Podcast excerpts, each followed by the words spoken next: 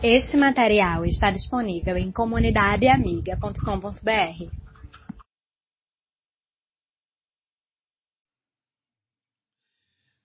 A palavra de Deus em 1 Coríntios capítulo 15, nesse texto magistral do apóstolo Paulo sobre a ressurreição. Se você quiser saber um pouco do sentido de ressurreição, segundo a Escritura e segundo a palavra revelada de Deus, você tem que ler 1 Coríntios 15. Aí está esse alicerce da nossa fé. Nós não cremos na reencarnação como muitos no nosso país creem, numa sucessão interminável de idas e vindas a esse mundo, partidas e retornos.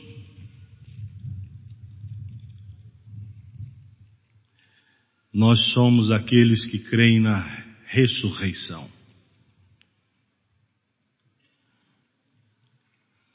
Nós não somos daqueles que acreditam que a vida termina com o apagar das luzes em termos históricos nesse mundo, com a morte. A morte para nós é apenas um portal, temos que atravessar, porque há para nós a certeza de vida, ressurreição.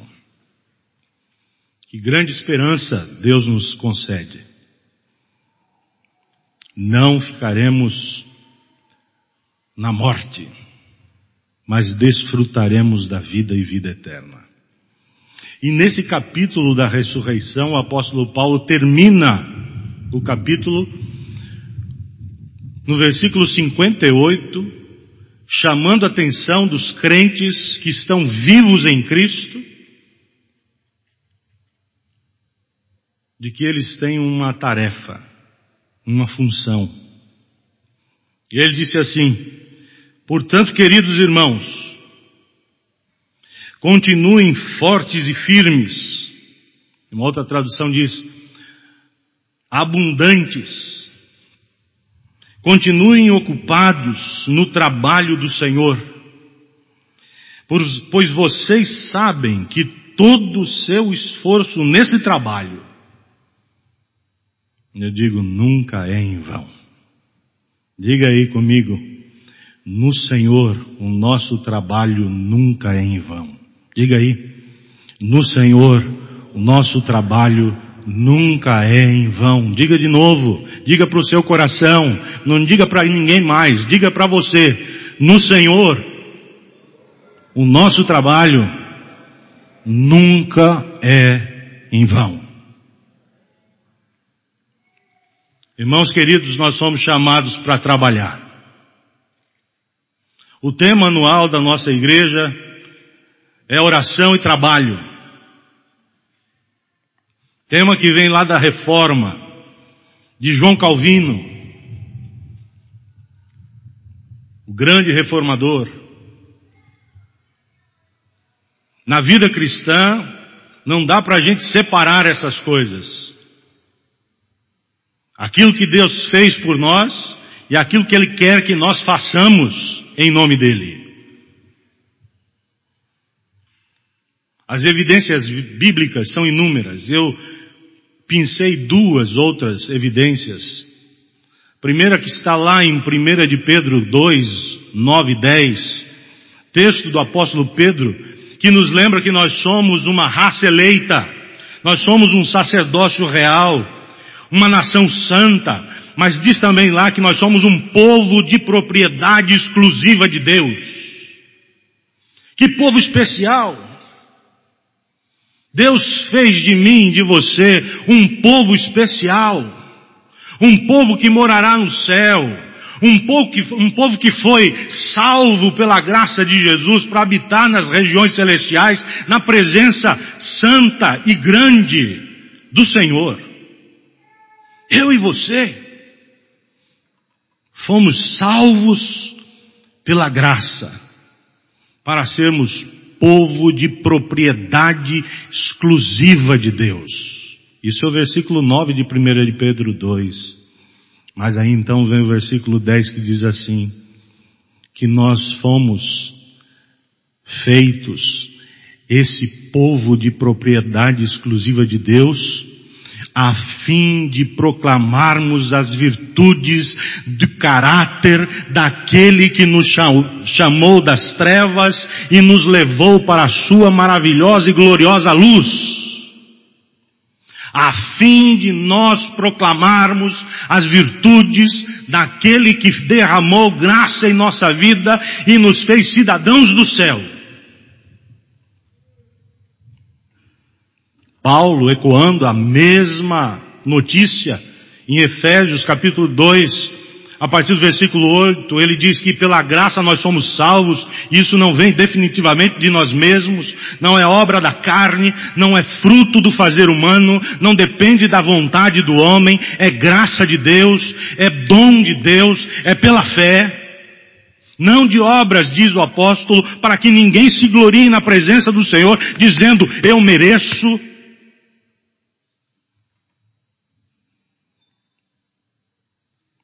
E então, no versículo 10 de Efésios 2, Paulo diz assim, pois somos feituras dele, criados em Cristo Jesus para as boas obras, as quais Deus de antemão preparou para que nós andássemos nelas. Eu e você temos um compromisso que não dá para mexer, não dá para alterar. Se Deus nos deu a sua salvação por graça, se Deus entrou na nossa vida e nos moldou como seus filhos e nos transformou à imagem de Cristo e nos deu o reino celestial para ser a nossa pátria futura, aquela que está sendo guardada com poder e com grande glória para cada um de nós se Cristo habita verdadeiramente em nossos corações, se fomos feitos de verdade novas criaturas, se de uma vez por todas podemos olhar no espelho e reproduzir uma verdade eterna, somos filhos do Deus Altíssimo. Se isso é verdade, não há como escapar à consequência dessa verdade. Não há como correr, a res, eh, fugir a, a responsabilidade de trabalhar por aquele que nos deu vida e vida eterna em seu nome e no seu Filho.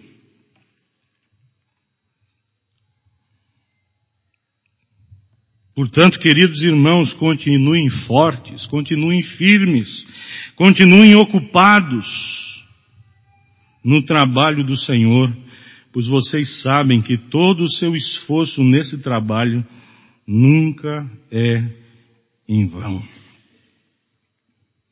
Irmãos, eu queria destacar algumas coisas para sua edificação nesta noite, à luz dessas porções bíblicas que eu citei agora, e eu queria que isso servisse de alguma maneira para tratar de algumas questões que talvez estejam latentes dentro de você, porque eu, como pastor, ando preocupado com algumas situações nas quais as ovelhas do redil de Jesus, do rebanho de Cristo, têm passado. Algumas situações difíceis, alguns traumas que não deveriam estar acontecendo, algumas lágrimas no rosto de gente que tem a experiência da salvação, já teve um encontro com Jesus, lágrimas, e, as, e não poucas vezes um sentimento de culpa dentro do peito, na consciência.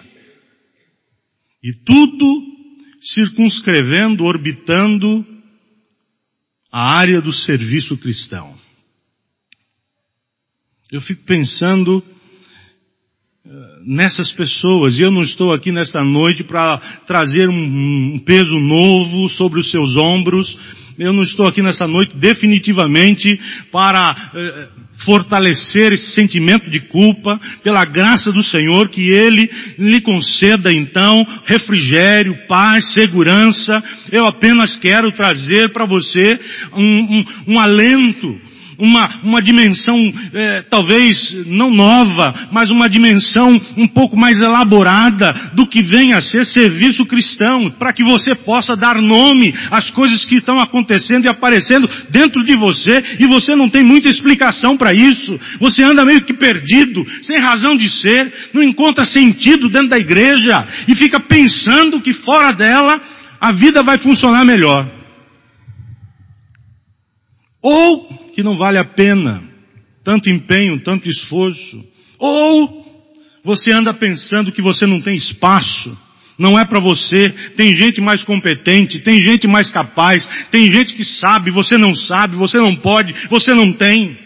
Eu queria que Deus falasse ao seu coração, meu irmão, minha irmã, querido visitante, que você saísse daqui diferente, que você saísse daqui com ânimo novo, uma esperança renovada, que o seu coração se enchesse das virtudes de Deus e da obra de redenção que Cristo realizou. Salvação.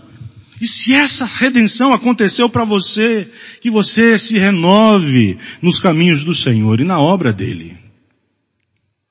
Que você se deixe renovar na obra do Senhor.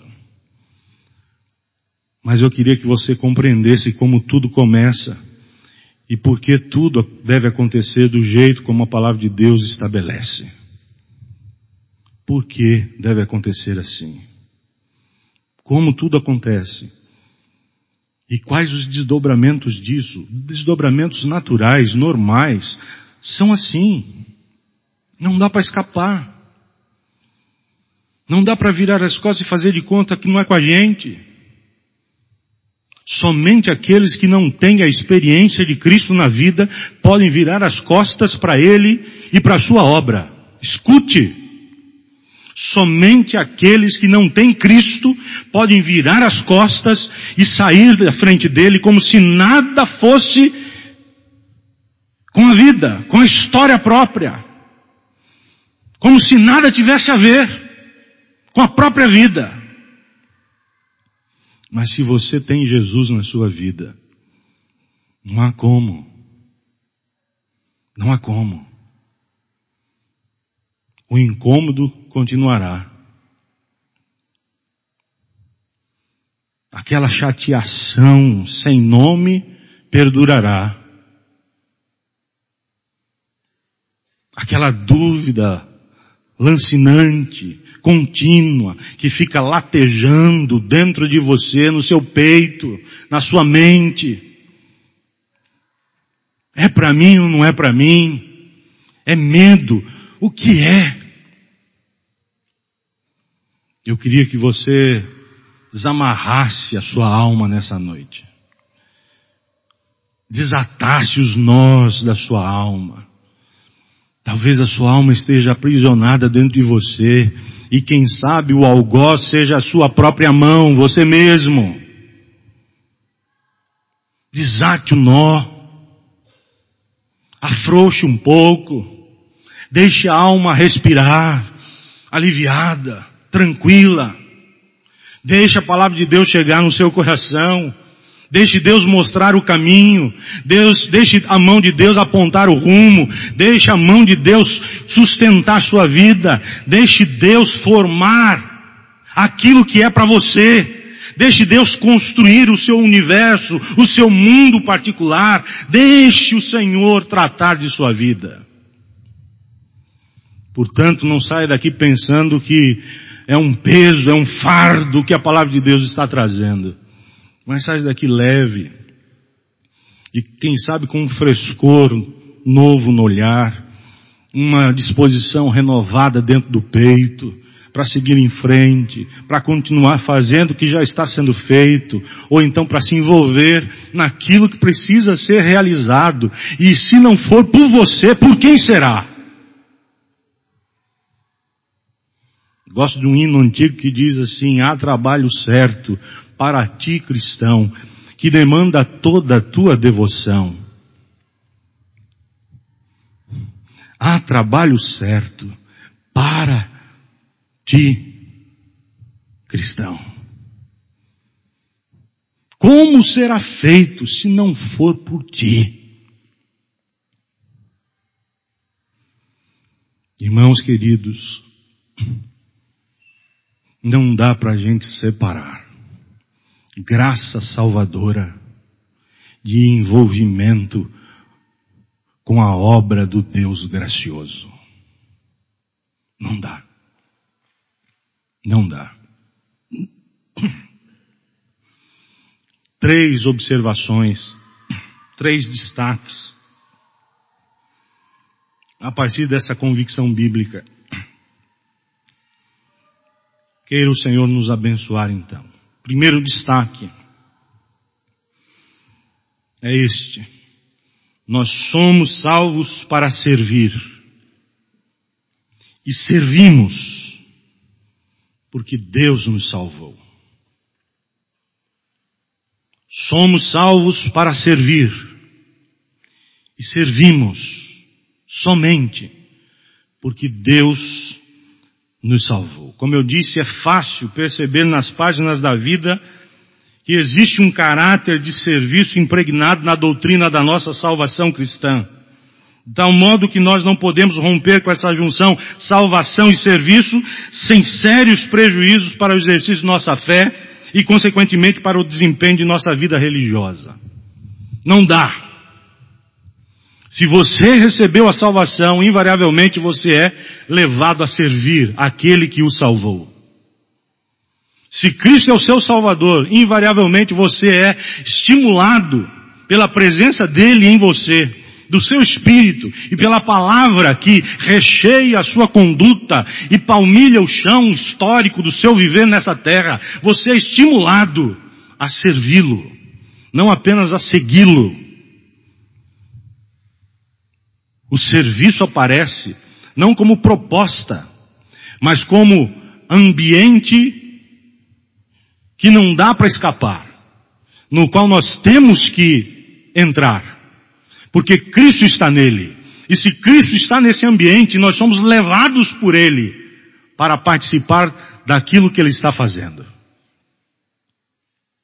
Não há, portanto, como escapar, não há como romper, sou salvo, e isso é uma coisa, e agora trabalhar por Cristo, isso é outra coisa, não é para mim. Eu fico com esta parte, eu sou cidadão do céu, mas não quero nada desse céu aqui na terra. Minha mão não moverá uma palha para que o reino de Deus se efetive concretamente no meu fazer terreno. De mim não. Como se eu pudesse viver essa dualidade. Como se eu pudesse rachar a minha espiritualidade, como se a minha espiritualidade fosse dualista, uma, um lado espiritual e um lado carnal. Não dá. O evangelho é para o homem todo, para todo homem. Deus nos salva por inteiros. É corpo e alma.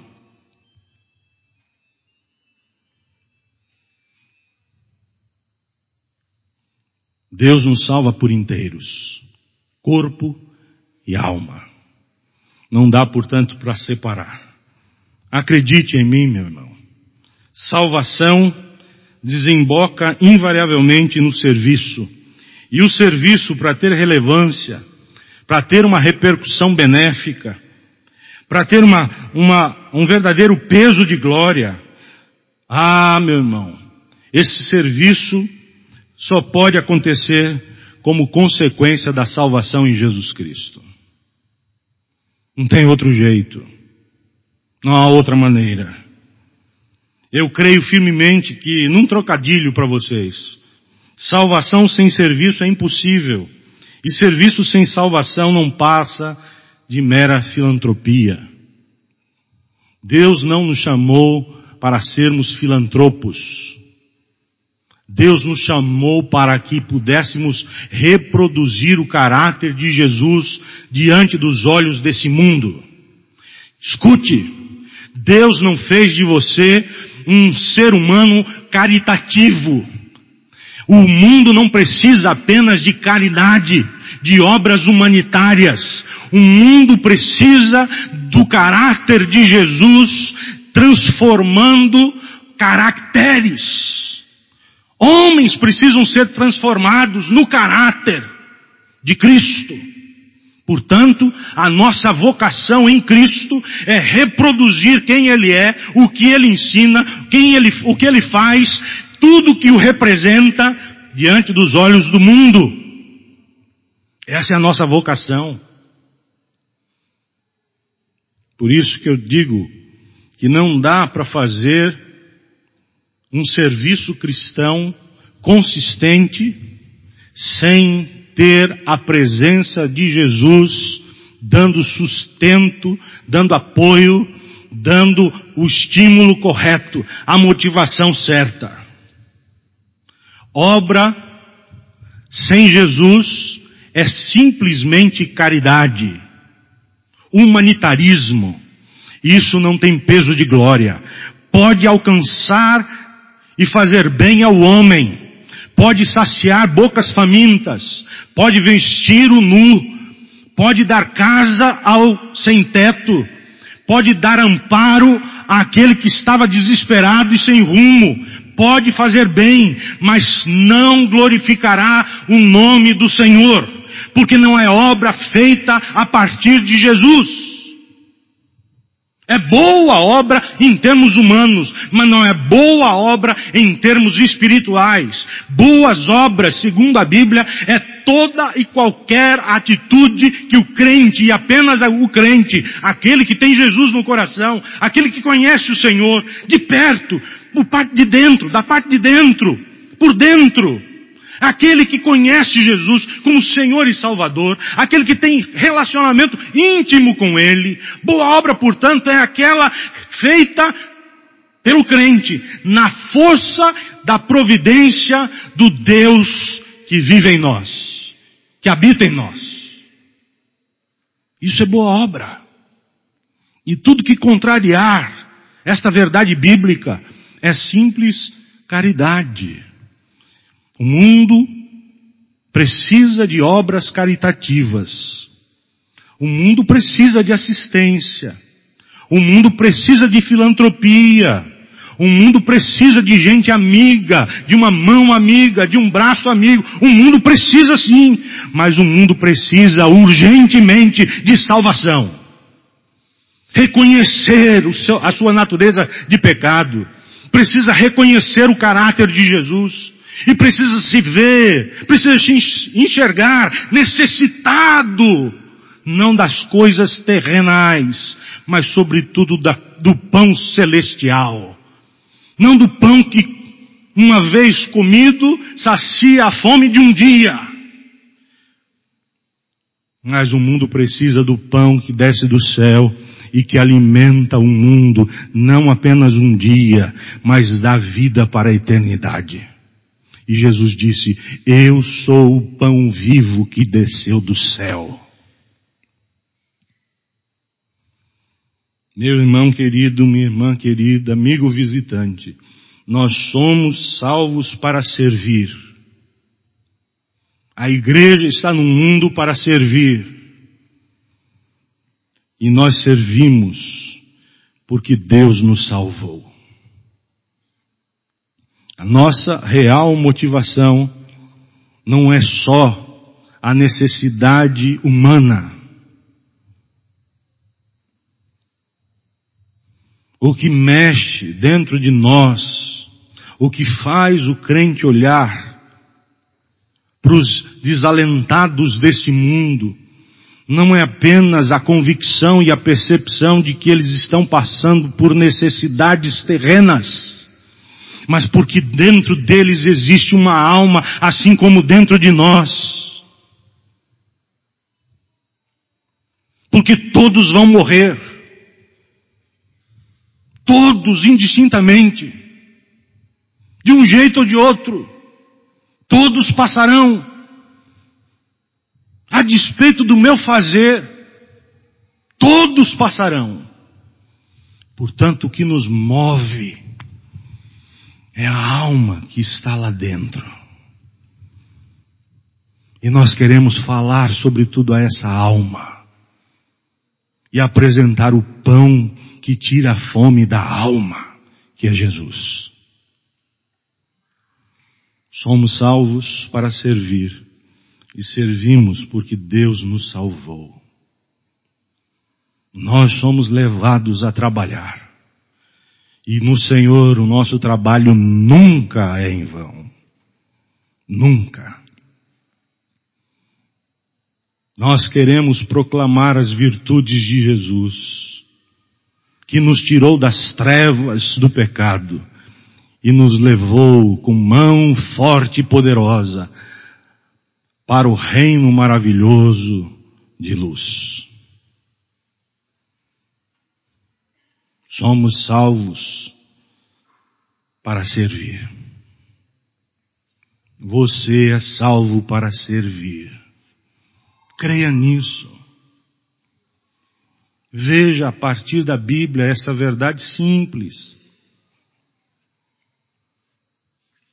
Você foi salvo por Deus com um propósito. Não é apenas ir para o céu. Enquanto você não vai para o céu, você tem um propósito terreno em nome dele. Você não foi chamado apenas para seguir a Jesus, eu repito, você foi chamado também para servir a Jesus. E ninguém pode servir a Jesus se não receber dele primeiro a grande experiência de salvação. A maior de todas as experiências que o homem pode ter nessa terra. Não existe outra experiência tão grande. Não existe. Todas as outras experiências, até mesmo vindo da parte de Deus, elas são menores do que essa experiência, porque elas, elas têm um lugar, um tempo, um objetivo muito específico e transitório. Mas essa experiência, ah, irmãos, ela transcende o tempo e ela nos acompanha na eternidade. Essa experiência é para sempre, e sempre, e sempre, e sempre. Você tem um sentido para viver em Cristo. Você tem. Há trabalho certo para ti, cristão, que demanda toda a tua devoção.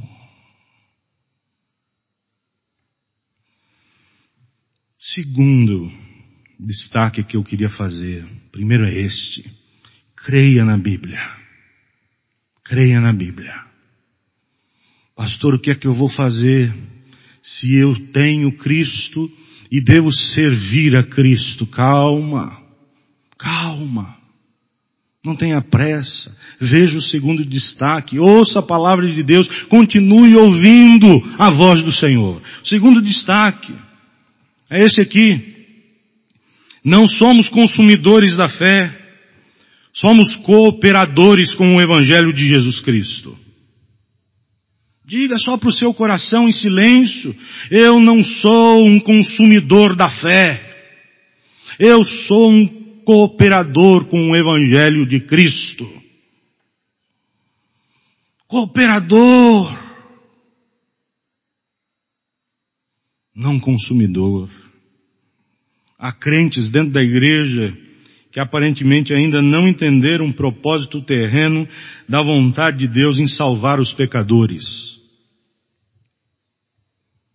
Há crentes, infelizmente, que ainda restringem as suas atividades cristãs à simples frequência às atividades que são feitas na igreja, escola dominical, cultos, pequeno grupo e etc, etc, etc.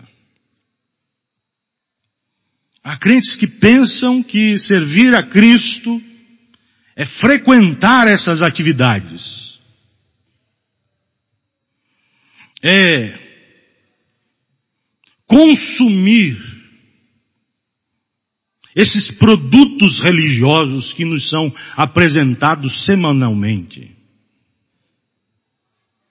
Vivemos num mundo hoje em que a igreja está se transformando numa espécie de hipermercado. As pessoas estão se relacionando com a igreja como se fosse um supermercado. Estão andando nos corredores, nas gôndolas, buscando nas agremiações religiosas o melhor menu, o melhor cardápio. Vendo o que apetece, o que atrai, o que é gostoso, o que sacia a vontade, o desejo do coração. Ah, eu vou para aquela igreja porque lá ela me oferece. O que ela me oferece? Bem, ela me oferece isso, aquilo. Não estou dizendo que a igreja não tem que ter um aparato e buscar um aparato condizente. Eu estou falando de uma postura. Eu estou falando de uma ideia. Eu estou falando de uma ideia religiosa, filosófica, que está por trás de um comportamento religioso também. Eu estou falando de uma atitude, de assumir uma postura de que eu vou à igreja não para oferecer alguma coisa, eu vou à igreja não para dar ao meu Deus o meu louvor, a minha adoração, não vou à igreja apenas para receber. Eu estou falando de uma mudança de mente, de uma mudança de olhar, um jeito novo de enfocar a mesma coisa. A obra do Senhor. Irmãos, igreja não tem programa. O que tem programa é teatro, cinema. Igreja não tem programa. As atividades religiosas realizadas na igreja são atividades que visam o nome do Senhor, o engrandecimento do nome de Cristo, o bem, a promoção do Evangelho, a salvação de vidas, o quebrantamento, a restauração, a transformação de caráter, a mudança de conduta. A igreja tem atividades que falam ao coração do homem e se falam ao coração do homem, são atividades motivadas pelas escrituras sagradas, criadas aqui, não frutos da ideia de, um, de uma liderança bem instruída, de homens consagrados, nada disso.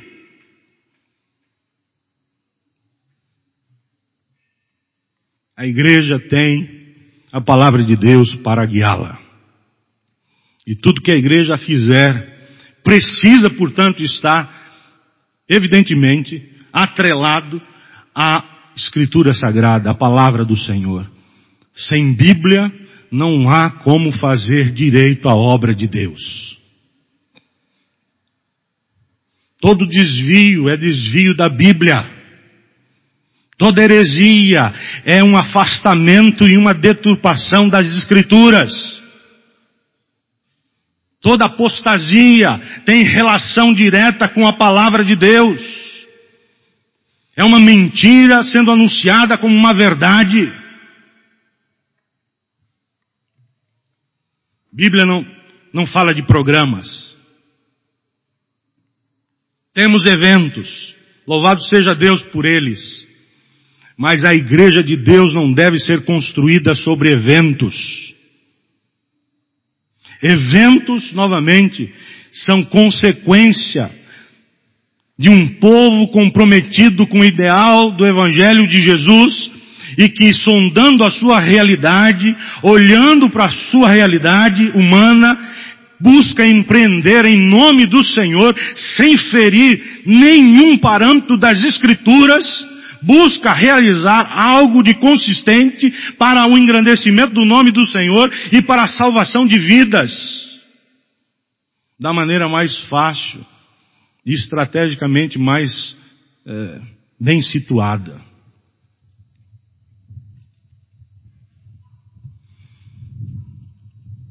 Igreja, portanto, caminha de um jeito diferente do que o mundo apresenta como referencial para a conduta social, por exemplo. Você não está no teatro. Por isso, aqui há uma ordem litúrgica. Não há um programa para você desempenhar. Existe um mandamento, uma sequência de atos. atos. É vida. É encontro com Deus. É interação. As coisas terrenais e as coisas celestiais no encontro supremo chamado culto. Deus é exaltado, Deus é glorificado e você é edificado nisso, nesse encontro.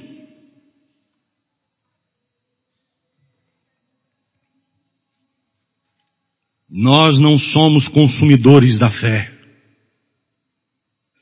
Nós somos cooperadores com o Evangelho de Jesus Cristo. Amamos o Evangelho de Jesus e não o negociamos com qualquer evento. Para nós, os fins não justificam os meios. Escute, para nós, os fins não devem justificar os meios. Não! O Evangelho é maior, é mais sublime do que as finalidades humanas de alcançar quem quer que seja. Por isso caminhamos não no ritmo que o mundo emprega como bom e natural. Caminhamos na força que Deus supre. E aí muitas vezes temos que parar, temos que frear, puxar o freio de mão, dar uma descansada, mudar o ritmo, alterar o padrão, mudar a forma. Ah, sim, sabe por quê? Porque Deus não tem pressa. Deus não faz tudo de afogadilho. Deus é Deus de ordem. Deus não faz as coisas num toque de caixa. Deus não é um Deus apressado como nós. Portanto, calma. Não seja um consumidor da fé, seja um cooperador com o Evangelho de Jesus Cristo.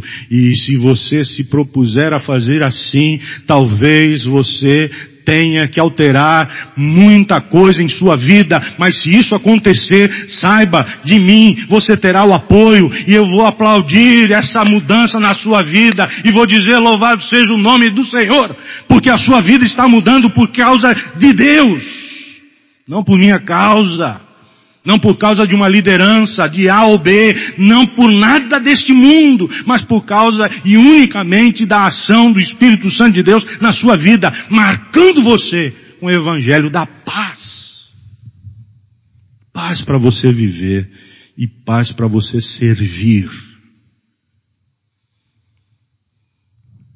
Consumidores da fé são ávidos e afoitos, correm demais, vivem atrás de alguma coisa nova. Portanto, culto pode ser substituído por show. Como é? Culto pode ser substituído por show? Quando? Quando?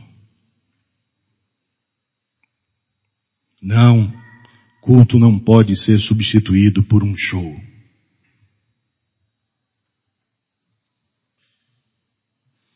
Talvez você não goste de ouvir isso. Não sei. Mas eu vou continuar falando.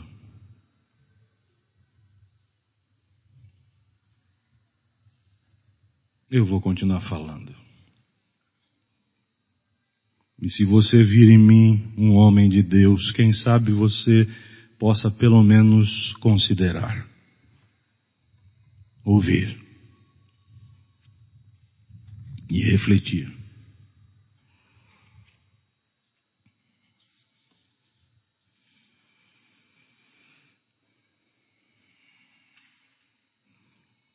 Nós não fomos salvos, irmãos, para ficar inativos ou apenas contemplando passivamente e talvez em alguns momentos criticando asperamente o trabalho que uns poucos irmãos se dispõem a realizar na obra do Senhor. Fomos salvos pela graça de Deus e dotados por Ele com inúmeros recursos, para também assumirmos uma dinâmica de trabalho na seara do Senhor Jesus. E entenda uma coisa, a seara de Cristo não é só a igreja. A igreja tem muitos eventos, muitas atividades, eu louvo a Deus por isso, porque eu participo de muitas delas. E você também. Mas a seara de Jesus não é só a igreja. Se você ler o Evangelho, você perceberá que a seara é o mundo. O campo cultivado é o mundo. É o mundo.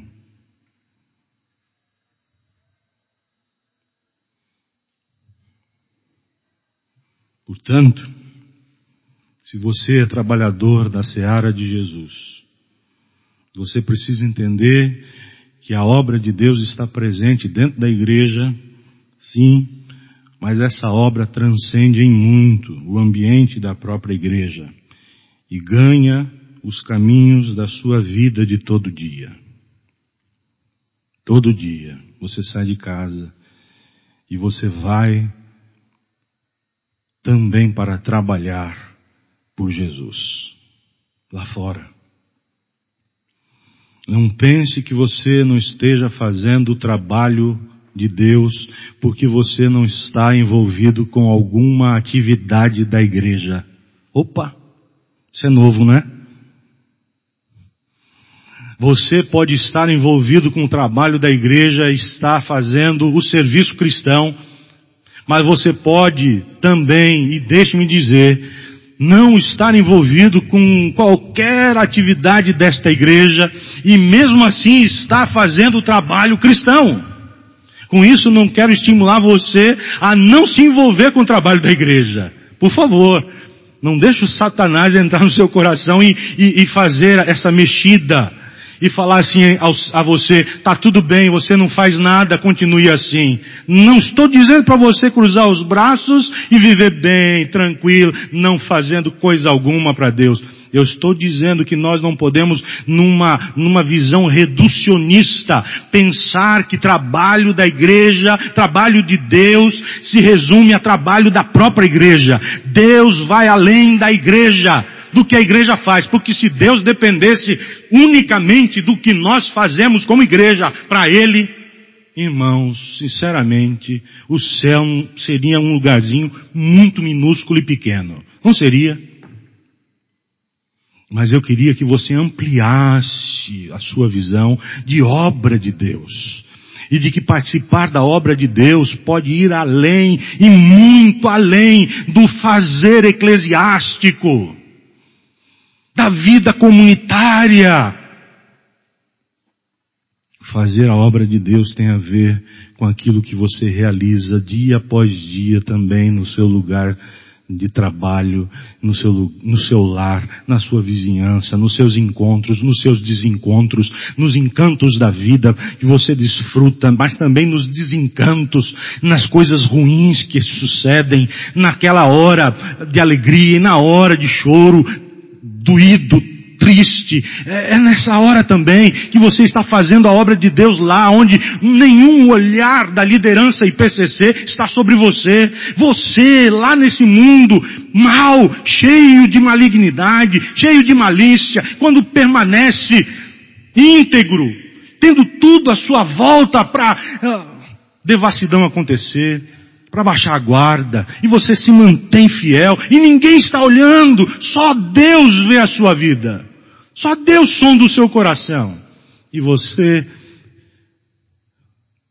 se põe numa posição de é bastante para mim. É bastante para mim, Senhor. Os teus olhos estão sobre mim. E o Senhor está satisfeito comigo. Eu te louvo, Senhor. Eu te engrandeço, Senhor. trabalho cristão vai muito além do fazer da igreja. Vai muito além. E entra nos caminhos de todo dia. Nas idas e vindas. Todo dia. Aquilo que você experimenta pode ser também trabalho cristão. Serviço ao reino de Deus. Aquilo também. Eu gosto da palavra de Jesus. Assim, pois, brilhe a vossa luz diante dos homens, para que vejam as vossas boas obras e glorifiquem vosso Pai que está nos céus. boas obras. O que Jesus estava pensando? Jesus uma vez reduziu boas obras a dar um copo de água a um sedento. E ele disse, por causa desse ato cheio de compaixão e amor, ter dado um copo d'água a um sedento, alguém chegará no reino de Deus. Porque realizou uma boa obra digna do nome do Senhor. Um copo de água. E você está pensando que não pode realizar nada para o Senhor? Eu queria que você fosse se perguntando o que eu tenho que mexer na minha vida, em que área eu tenho que mexer na minha vida, para que algo de Deus aconteça. Tem coragem disso, de fazer assim? Você tem coragem de fazer isso? De mexer na sua vida, para que algo de Deus comece a acontecer em você e por seu intermédio nesse mundo, no seu mundo? Você tem coragem disso?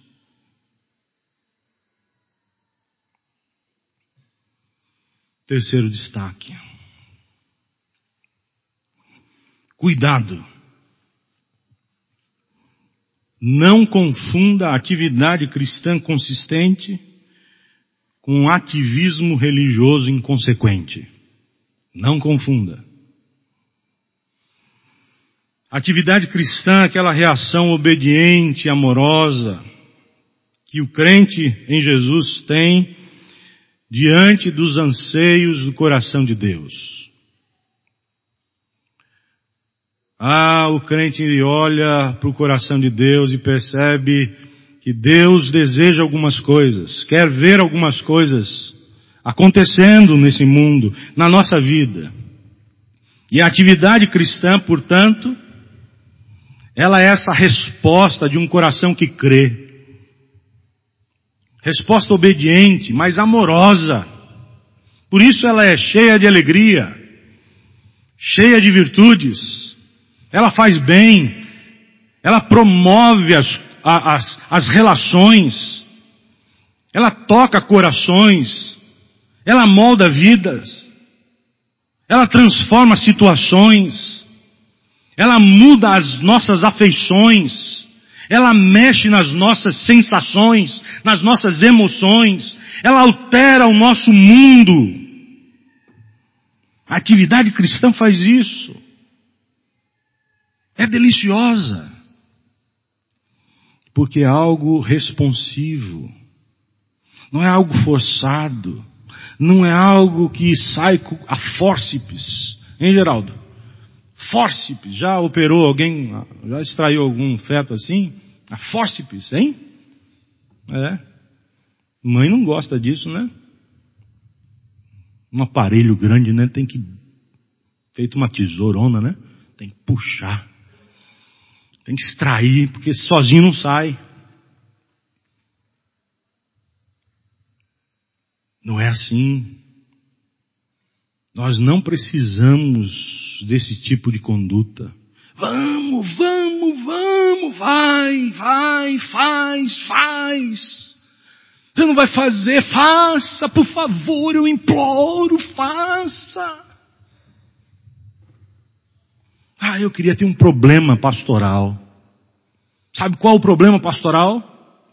Colocar a mão no peito, viu, Gustavo? Falar assim, para, para um pouquinho, pera, pera, pera, só um pouquinho.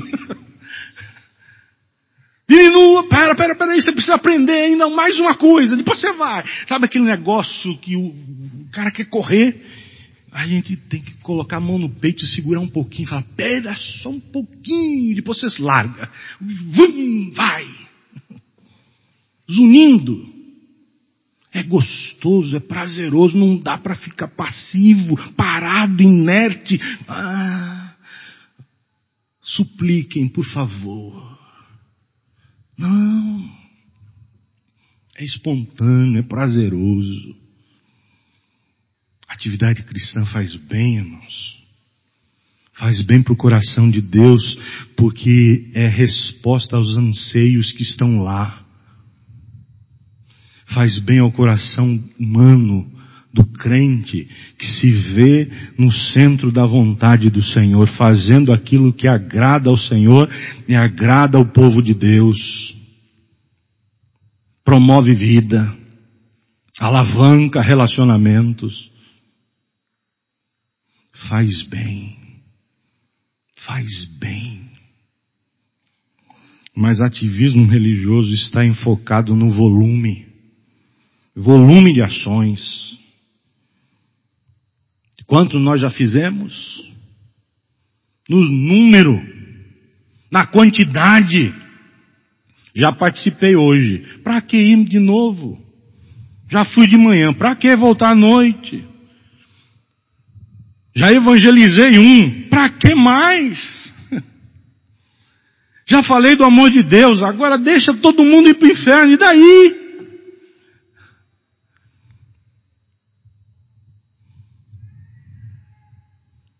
Não desista.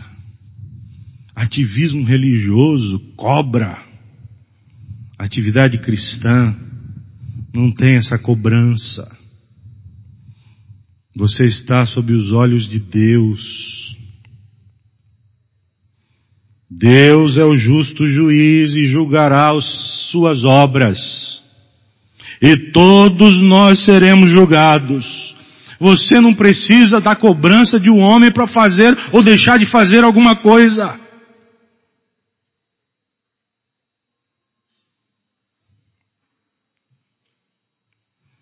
Ativismo religioso precisa de cobrança. É muito exigente. E definitivamente nada tem a ver com a experiência de vida com Jesus nos leva apenas a querer nos desvencilhar do peso da culpa do não fazer. Eu tenho que fazer, porque senão eu vou me sentir culpado. Eu tenho que fazer. Eu não estou falando do compromisso. Eu estou falando de desvencilhar-se simplesmente de um sentimento de culpa. Por quê? Porque eu tinha que fazer. Não sei o que, não sei onde, não sei por quê. Mas eu tinha que fazer, porque alguém irá me cobrar. Não. Compromisso gera atividade consistente e benéfica, que agrada a Deus e promove a vida humana. Boa obra. Tudo que o homem é capaz de fazer para a glória de Deus para a promoção da vida humana, na força do Evangelho Salvador de Jesus.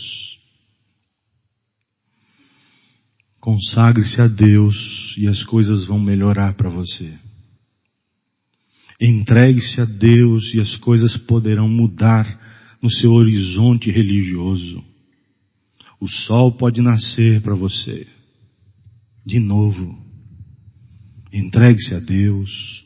Dedique-se ao Senhor a sua vida, dizendo: Senhor, está aqui a minha vida.